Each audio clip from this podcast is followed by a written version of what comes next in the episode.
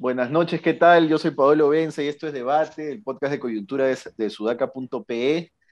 Todas las noches estoy con David Rivera y Alexandra Ames para comentar las noticias más importantes del día. Y sin duda es la más importante hoy, es una noticia muy, muy tempranera, que es la muerte de Luis Castañeda Locio, exalcalde de Lima, después de haber estado enfermo durante mucho tiempo. De hecho, recuerdo un artículo periodístico, corríjame si me equivoco, de IDL puede ser, no ahorita no, no, recuerdo exactamente de quién, pero que daba cuenta de que López Aliaga había tomado el control de partido aprovechando su enfermedad. Eh, en fin, citando esta fuente, eh, y no vaya a ser que López Aliaga me querelle con el, presidente, con el presidente de Acuña de que no se puede citar fuentes, pero bueno. Eh, yo creo que sí toca hacer una evaluación sobre el desempeño de Luis Castañeda como alcalde, ¿no? porque, claro, lo odiaba la izquierda, la centroizquierda, o la izquierda caviar, como le llaman, él mismo también era un anti-caviar. Este, y de hecho, en su tercera gestión creo que lo hizo muy mal, porque se dedicó básicamente a desanudar lo hecho por Villarán y a destruir las reformas que había emprendido Villarán. Pero no podemos dejar de notar, o al menos yo no puedo dejar de notar, que Castañeda hizo cosas que, que no se le valoran en su real dimensión. Es decir, los hospitales de la solidaridad solo se valoran si es que tú eres una persona que no puede pagar, que no puede esperar a que te den una cita seis meses en, un hospital del Estado y que no puede pagar los 120 soles de consulta que te cobran con seguro en una clínica y los 350 que te cobran con seguro en una clínica para un médico especialista. El hospital de la solidaridad sí es una privatización de la salud. Perdón. Probablemente no tiene siempre al mejor profesional capacitado en, en el área, pero tú por 20 soles, 25 soles en un hospital de la solidaridad sales con un diagnóstico. Si tienes una enfermedad leve, si tienes algo que requiere una... una... Ah, ¿no? sí, creo que la mami ya llevo a casa. Este, perdón. Si tienes una enfermedad leve y quieres ir al doctor para que te, para que te algo y, que, y te cure rápidamente, es una solución muy, muy útil para un montón de personas que no tienen los recursos para ir a una clínica los hospitales han colapsado hace tiempo y Luis Castañeda dijo presente con eso y el, modelo de gestión de salud privado municipal, por decirlo de alguna manera, le ha servido a un montón de gente y eso es lo que cuenta, resolverle los problemas a la gente. De nada sirve tener ideales, planes, planificar, hacer documentos, no contratar a los mejores. También, eso es importante y ahora lo voy a comentar. Pero si es que tú le puedes resolver un problema a la gente, eso para mí ya es valiosísimo y Castañeda lo hizo y lo hizo. Otra cosa importante, las escaleras. Dale. No, igual piensas de Alan García, Pablo. Ahora, ahora lo que No, pero si alguien hiciera tu ejercicio sobre Alan García, ¿también estarías de acuerdo con eso? Solo, solo para saber. Yo creo que el segundo gobierno de Alan García. Yo, creo que el segundo gobierno de Alan García. ¿Por qué? Pero Alan García, ¿qué hizo? Muy buen gobierno, ¿eh? Sacó de la pobreza muchísima gente. Y, la, Alan García, la izquierda le El balance fue bueno. El balance fue muy bueno en el gobierno de Alan García. Yo creo que sí, que fue un muy buen gobierno porque le resolvió el problema de, pobreza a un montón de gente. Y tú puedes decir, no, es piloto automático del, del, del, superciclo de los metales. Bueno, acabamos de terminar un superciclo de los metales y el gobierno Castillo lo ha aprovechado, pero no al mismo nivel. En fin, Castañeda, las escaleras, uno dice, no son inclusivas, sí, no son inclusivas, evidentemente eh, es una solución parcial y probablemente Susana Villarán haya hecho igual o más cantidad de escaleras en su gestión, pero Castañeda llegó a los cerros de Lima con soluciones para la gente que tenía que, escalar piedras para llegar a su casa. Y esas escaleras sí fueron publicidad para Castañeda, pero le solucionó la vida a las personas. Yo creo que Castañeda entendía eso y además entendía una forma de hacer política que incluía a la gente de las zonas que le llaman, entre comillas, periféricas de Lima. Eso la izquierda nunca lo ha entendido y lo vamos a hablar en el siguiente tema, pero la izquierda nunca lo ha entendido. Nunca ha sabido llegar a las zonas periféricas porque la izquierda de, que se postuló con Susana Villarán y la izquierda en general centro izquierda es una izquierda blanca, Miraflorina y Barranquín. Es otra cosa. Y último comentario sobre la gestión Castañeda. Lo que sí no hay que dejar de decir es que Castañeda tenía serias acusaciones de corrupción y se ha muerto sin que esas se resuelvan y sin pagar por ellas si es que finalmente es culpable. Y lo otro es que Castañeda, yo le llamaba en su tercera gestión el peor alcalde de todos los tiempos. Quizás no lo sea, pero yo le llamaba así porque era el alcalde que inició esta idea de gestionar Lima sin tener ningún plan de desarrollo urbano. Antes había alcaldes sin plan de desarrollo urbano, pero lo de Castañeda fue una cosa desastrosa. Él pensaba que tenía que hacer un bypass en, en Aramburú con, con Arequipa. Era una cosa de locos, era un, era un tipo que pensaba que todo se lo solucionaba tirando cemento a la calle y no podía hacerse así. Él fue el que terminó de arruinar, por ejemplo, el problema del tráfico, el que terminó de arruinar, etcétera, etcétera, etcétera. Y eso también hay que, pero no, no dejaría de ponderar las dos cosas. ¿Cómo lo ven ustedes? Dale, David. David, creo que perdimos a David. Ah, bueno, entra... Me acaba, de decir por el chat interno que se ha ido, pero bueno, dale, dale. Sí, bueno, em, a ver, eh, evidentemente fue un, candidato muy cuestionado en términos de integridad pública, ¿no? Muy vinculado a, temas de corrupción. Eh, es, lamentable para mí que, no se haya podido saber que realmente se hace justicia, digamos, alrededor de estas investigaciones que, se ha quedado, digamos, en, suspenso. Pero dentro del, desde el punto de vista de la gestión, lo que tú señalas, eh, Paolo, respecto a los hospitales de la solidaridad, yo creo que fue una eh, gran medida y además sobre la visión que tuvo, ¿no? Porque estos hospitales de solidaridad nacen al inicio a partir de buses que estaban tirados en un campo eh, que no estaba siendo aprovechado por la municipalidad y estaba copado de estos buses viejos y antiguos de la Ocenatru, ¿no? Entonces ellos, em, lo que hace Castañeda es, agarrar estos buses viejos y en vez de mandarlos a demoler, lo que sea, los convirtió en los hospitales de la solidaridad. Y mm, eh, a mí me, cuesta pues ver esta crítica que se le hace respecto a la privatización de la salud, porque finalmente lo que se hace aquí es la democratización de la salud en donde más personas pueden acceder, ¿no? y, asumir una responsabilidad en donde otro alcalde pudo haber dicho el gobierno local no se encarga de temas de salud, por lo tanto yo no tengo nada que hacer aquí. Entonces, el vínculo que tenía Castañeda con, con la medicina, digamos, o con la salud, con los servicios de salud, creo que permitieron que él pueda tener esta visión y capacidad de gestión respecto a entender lo que necesita el usuario más allá de lo que está tal cual establecido en la norma rajatabla, ¿no? Entonces ha, eh, hecho una adecuada interpretación de la calidad de vida de los vecinos, digamos, de Lima, ¿no? Y las escaleras de la solidaridad, pues, este, a mí me parece que sí son inclusivas. Evidentemente no son inclusivas porque alguien con, con, movilidad reducida no va a poder, eh, no, no, sube adecuadamente las escaleras, alguien con cochecito, con silla de ruedas menos, pero en vez de esas escaleras, lo que se tenía era, eh, eran eh, grandes muros de tierra, digamos, en donde la gente tenía que saltar, tropezarse, entonces era mucho peor.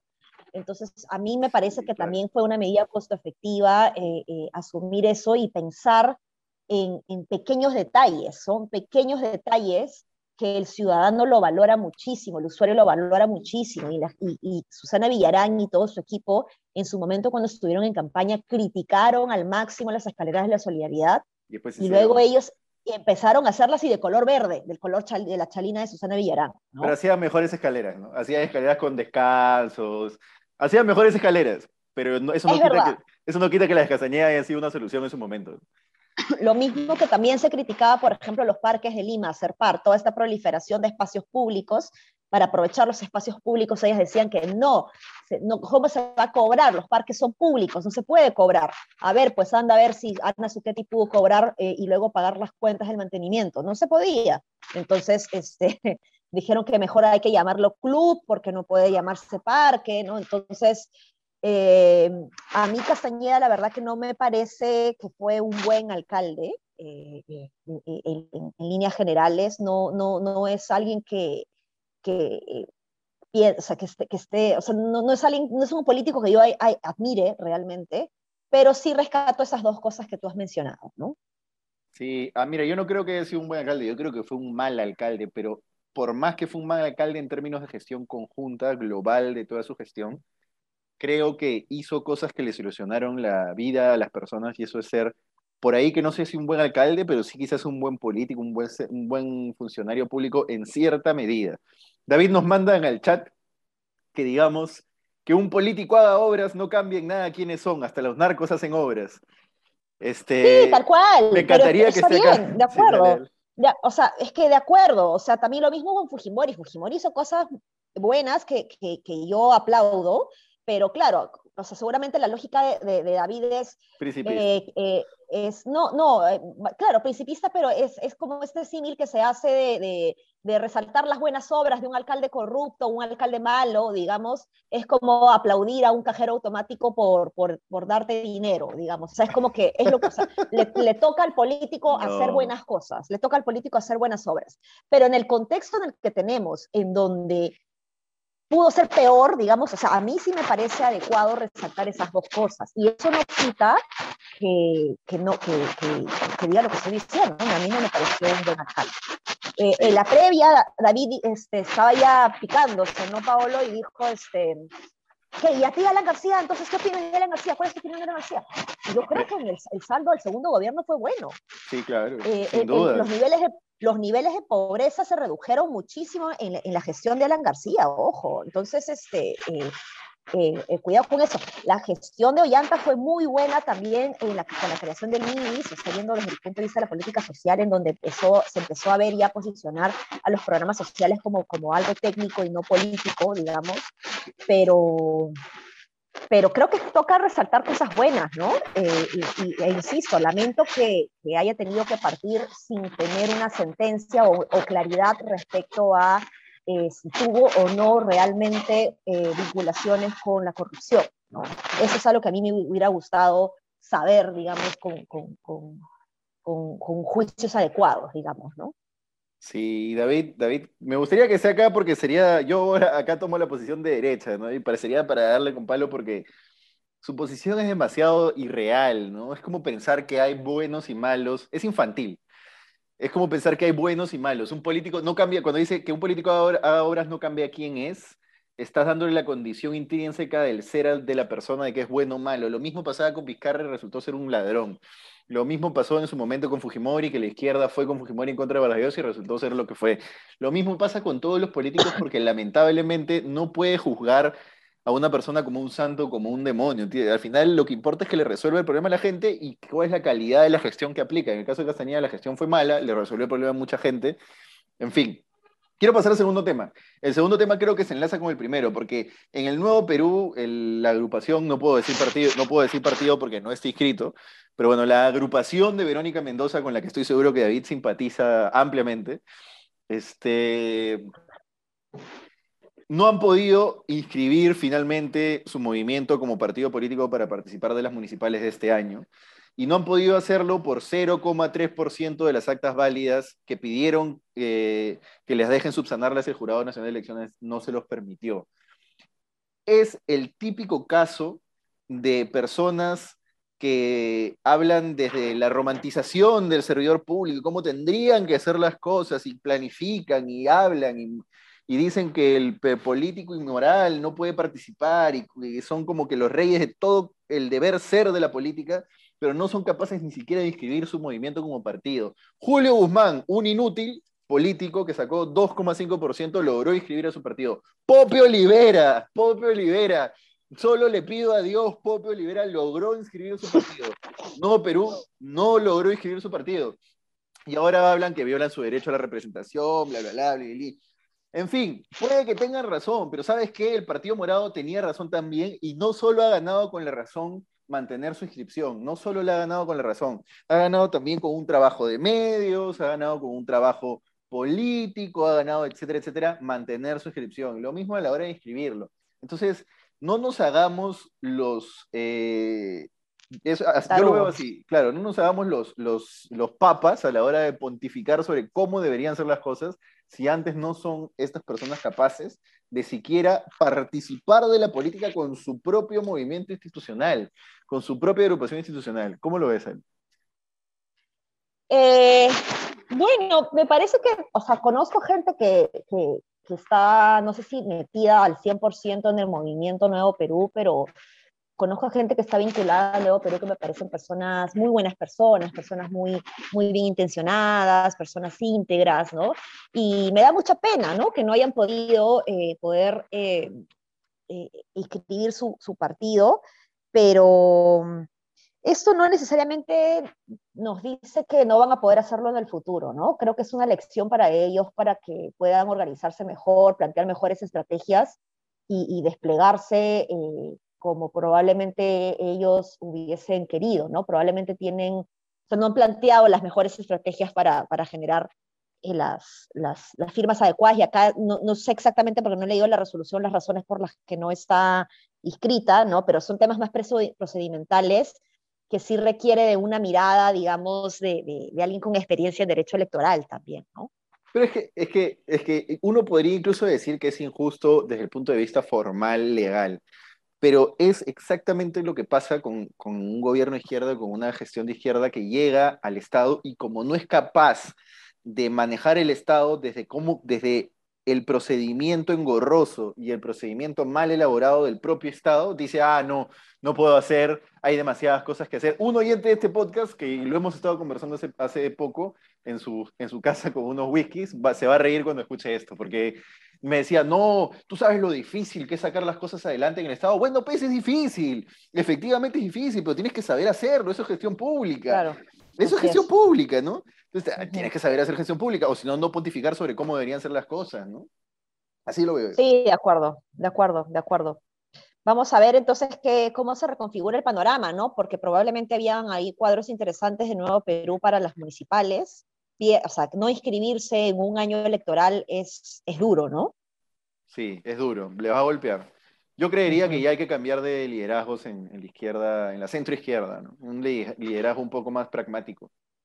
Sí, pues mira, mira el Partido Morado, ¿no? Eh, el Partido Morado ha optado por, por, poner a la cabeza a, alguien que no es precisamente un caudillo, ¿no? Entonces, interesante eh, forma de, de, trabajar el partido, ¿no? Y que le salvó la inscripción, claro, tal cual, ¿no? O sea, algo más pragmático, más, más aterrizado que, que les permita sobrevivir y existir, ¿no? Bueno, eso. Y, y lo, el otro tema, Ale, ¿ya te hiciste una prueba molecular en esta tercera ola o una antígena? Porque están escaseando, escaseando es poco, ¿no? 100 soles le acaban de cobrar a una persona que yo conozco por una antígena, ni siquiera molecular, la molecular está 240. Ah, solo antígena. 240, 250. Sí. De, de, verdad que es, es alucinante, ¿no? Los precios de las, de las, de las pruebas. Eh, yo creía que era, que era, que era normal, ¿no? Eh, pero, por ejemplo, yo tuve la oportunidad el año pasado de irme a Estados Unidos a visitar a mis papás y las pruebas ahí son masivas y gratuitas y uno desde su auto te hacen la prueba COVID. No esperé ni 30 minutos, eh, sacas una cita online, te acercas a la hora de la cita, 15 minutos antes de la cita, y no esperé ni, ni 20 minutos, 30 minutos y me dieron la prueba COVID, eh, los resultados al, día siguiente, digamos, para que yo pueda viajar y, y gratis. Y yo estaba sorprendidísima del, del, del, nivel de, de, eficiencia y, y, la, y, que sea gratuito, ¿no? Y de hecho, incluso mi mamá me dijo, por, por, si acaso, hay que hacerte en otro lado también, porque no vaya a ser que este se demore y los resultados no lleguen y tú ya tengas que viajar. Entonces, hacen este otro también para ver cuál de los dos llega temprano, ¿no? Llega más rápido. Me dicen el otro también rapidito, todo gratis, no sé qué, y las dos pruebas me llegaron eh, a tiempo, ¿no? Entonces... Eh, le, gastaste recursos al contribuyente norteamericano, digamos. norteamericano. este, pero en este caso, pues, y, lo que yo tuve que pagar para salir de Lima y llegar a Estados Unidos, o sea, su, o sea, me quedé como, wow, ¿por qué, ¿por qué tanto, no? Y, luego, conversando con unos amigos que estuvieron en Alemania, las pruebas, bueno, no las moleculares, pero las antígenas que te las puedes hacer solo por, tú mismo, por ti mismo en tu casa, están un euro. Un euro. Un euro, y acá están 25 euros, o sea, 25 veces más, ¿no? Entonces, eh, eh, o sea, tiene que haber una forma de masificar esto eh, desde, el, desde, el, desde, el, MINSA, digamos, para que pueda ser gratuito y, y entender por qué las pruebas están costándonos tan caras, ¿no? Estas, estas pruebas que se venden en un euro las, podía comprar cualquier persona en la farmacia, así como uno compra, no sé, un test de embarazo, eh, eh, eh, de la misma manera se puede hacer este test en casa, ¿no? Entonces, eso, ¿qué haría? ¿Qué posibilitaría que menos gente, descongestionar, ¿no? Los servicios de salud. Ayer he tenido que justo llevar por emergencia a, a una persona porque se fracturó el, el, el dedo, a mi, a mi pareja, se fracturó el dedo jugando fútbol, tapando, tapando, ¿no? Y el colón, el colón en la clínica porque todo el mundo creía que tenía COVID, ¿no? Entonces, este, una mejor política de masificación de la prueba, digamos, eh, y, de la prueba en donde uno mismo se la puede realizar, que sea más asequible, digamos, descongestionaría sin duda los servicios de salud en este momento, ¿no? sobre todo los de emergencia. Sí, tal cual. Y aquí aplican para cerrar el cortito las dos, las dos críticas, ¿no? El maldito estado ineficiente que te haces una prueba y no te la da después de seis días. El resultado está demorando ahora en salir casi una semana de las pruebas que se han hecho hace, en esta semana por lo menos. Está demorando siete días. En siete días no te sirve de nada, ya dejaste de contagiar. ¿Para qué? Y te dicen, no, pero, pero aíslate, pero hay gente que no se puede aislar, pero tienes que salir a trabajar todos los días. Entonces quiere saber si está positiva para saber si tiene que hacer ese esfuerzo. Y la mm. otra es el, privado que aprovechando esa ineficiencia e incapacidad del, sector público te sube la prueba pues, por oferta y demanda a un precio que debería, yo creo que ese precio debería estar controlado. Yo sí creo que ese precio debería estar controlado. Debería emitirse un decreto rápidamente y que diga, no, las pruebas tienen que hacerse máximo 40 soles antígenos. O sea, es que ahí, a, mí sí me hace ruido el, control de precios, pero o sea, hay que ver el otro lado, el de la oferta, ¿no? O sea, ¿por qué está costando así? Quizás hay, hay trabas para traer más pruebas, para comprar más pruebas, algo está pasando desde el lado de la oferta, me parece, que no está permitiendo que, que, el precio baje como debería. Puede ser, ¿eh? No, no, tengo el conocimiento del detalle de qué está pasando y de hecho sería interesante verlo. A una de nuestras oyentes le digo que lo, que puede ser una de las cosas sobre las que puede escribir prontamente, pero, porque siempre me comentan lo que hacemos en el podcast, pero, pero yo creería que sí hay pruebas, ¿eh? porque tú vas y te hacen la prueba, a menos antígenas, moleculares no sé, pero al menos antígenas. El problema, y la antígena no necesita un termo, termo, termo, ¿cómo le llaman? Termociclador, esto, ¿no? Sino simplemente ahí mismo, como, tú, como tú dices, claro. pruebas hay, pero ahí está pues el cochino, el cochino lucro, ¿no?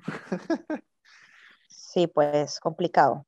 Es un tema que, tenemos que, trabajarlo mejor, ¿no? O sea que, hay que prestarle más atención. Así es. Bueno, muchas gracias. Nos vemos mañana. Mañana se ven solo vale con David. Yo voy a estar fuera de Lima. Y ya nos reencontramos conmigo el viernes. Este, Listo. Hasta mañana. Chau, chau. Nos vemos. Chau, chau.